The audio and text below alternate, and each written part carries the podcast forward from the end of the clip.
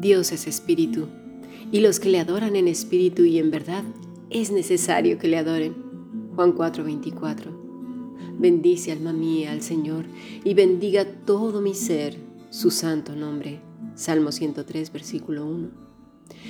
Si deseas formar parte del grupo internacional o pertenecer a los estudios de la Fundación Bíblica, escribe un correo electrónico a fundacionbiblica.gmail.com o más que maravilloso arroba yahoo.es.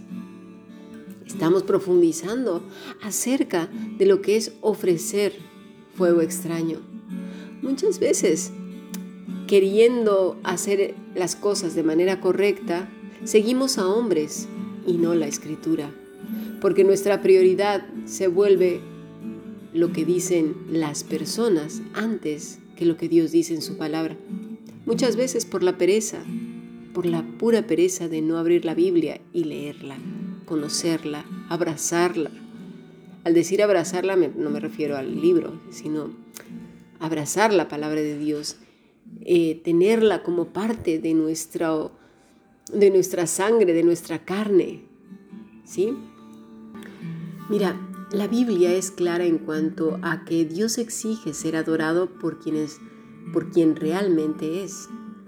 Nadie puede honrar al Padre a menos que honre al Hijo. Del mismo modo es imposible honrar al Padre y al Hijo mientras se deshonra al Espíritu Santo.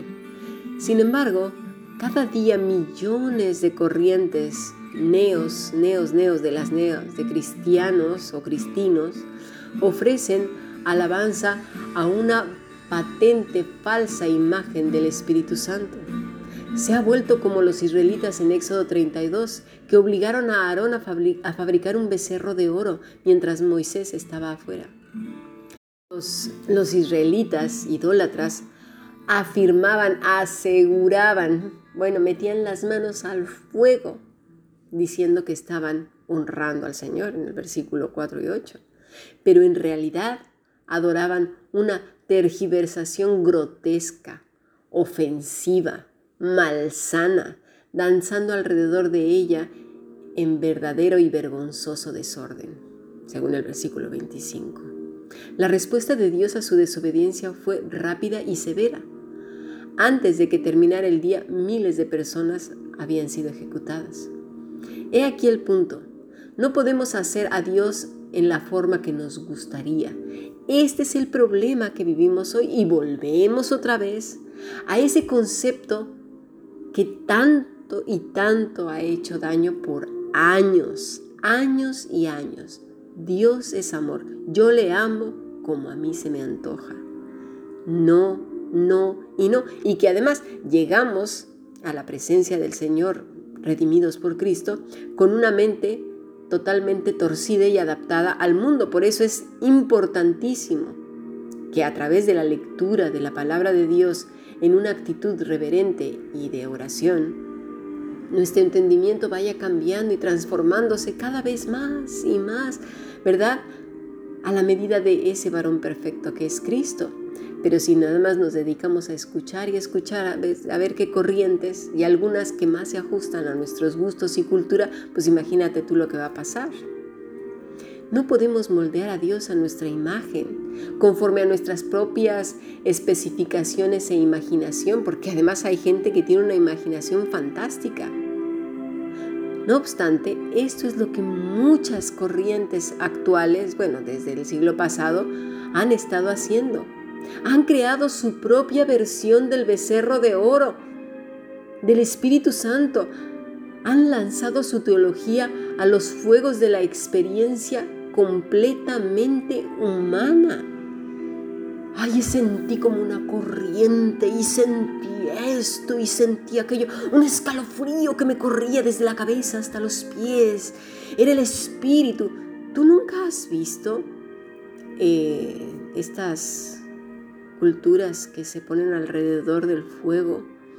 Y empiezan a danzar y, de repente entran en un éxtasis en el que hasta los ojos le dan vueltas como si fueran las máquinas estas tragamonedas y empiezan a sacudirse y se tiran al suelo y empiezan a decir un montón de cosas que no se les entiende nada.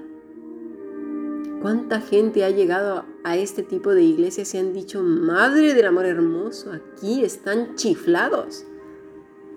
¿Cuándo hemos visto eso, por favor?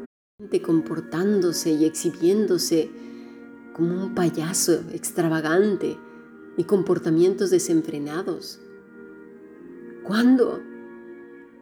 Mira cómo, este, estos movimientos han ignorado persistentemente la verdad sobre el Espíritu Santo, no le conocen. Vino a dar testimonio de Cristo. ¿Sí? Además, con licencia imprudente, han establecido un espíritu idolátrico en la casa de Dios, blasfemando contra el tercer miembro de la Trinidad en su propio nombre. Por favor, seamos listos. A pesar de sus terribles y garrafales errores teológicos, estas gentes exigen su aceptación dentro de la corriente tradicional evangélica. Y los evangélicos han sucumbido en gran parte a estas demandas, respondiendo con los brazos abiertos y una sonrisa de bienvenida. No, no, no. ¿Acaso vimos a Moisés diciendo, sí, como no, está bien, pasen, claro, sigan adelante con su show? ¿Verdad que no? Bueno, ni Dios mismo, vaya. De esta manera, la iglesia cristiana tradicional ha invitado inadvertidamente un enemigo a entrar. Le abrió las puertas de par en par a un caballo de Troya lleno de subjetivismo, de experiencias y sensaciones extrañas.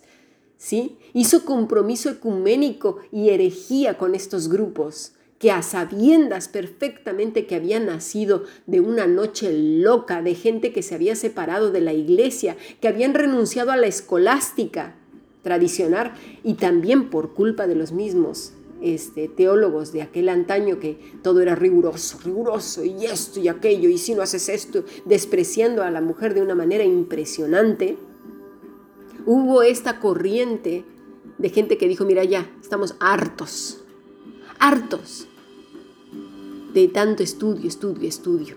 Ahora nos vamos a ir al otro extremo. Que llegue el conocimiento de la escritura a través del Espíritu Santo, sin haber leído nada. ¿Sí? Eh, eh, creyendo que iba a venir mágicamente un, conocimiento. Así, plaf, como por osmosis, como por arte de magia, plif, y ya está. No, tanto uno como otro cayeron en, el extremo. ¿Y qué pasó? Pues el resultado es este. Mira, los que se comprometen de esta manera a abrazar estas corrientes están jugando con fuego extraño, poniendo en grave peligro a la cristiandad, a los más pequeños. Necesitamos abrir la boca y decir que por esto fueron fulminados un montón de gente en las escrituras y totalmente ofendiendo a Dios de una manera completamente soberbia e irreverente. Porque estos movimientos sí que es verdad que existían mucho antes, ¿eh? Y fueron seriamente disciplinados. Ahora bien, sobre los años 1900, los conservadores teólogos cuando empezaron a ver estos movimientos, los consideraron ampliamente y sin dudar y sin vacilar como una secta. ¿sí? Fueron aislados y mantenidos dentro de sus propias denominaciones como sectas. Pero ya por ahí de los 60 con estos movimientos hippies y que el amor y que peace and love, que se fue colando también en las iglesias, fueron abrazando este liberalismo teológico, ¿sí? Y muchas ya estaban muertas espiritualmente. Fue así que surgieron estos movimientos raros, extraños, con olor a idolatría, a hechicería, a brujería, a vudú, a palo mayombe, que fueron abrazando y abrazando y viendo cómo la gente pues le fue gustando porque se parecía mucho a lo que ellos venían haciendo ya de antaño y que además apelaban a sus emociones, a sus sensaciones. Ese experimentalismo emocional trajo la chispa que necesitaban, ¿verdad? Y vino con música alegre para danzar y zapatear y zarandearse como a tanta gente le gusta. Pasemos al siguiente podcast.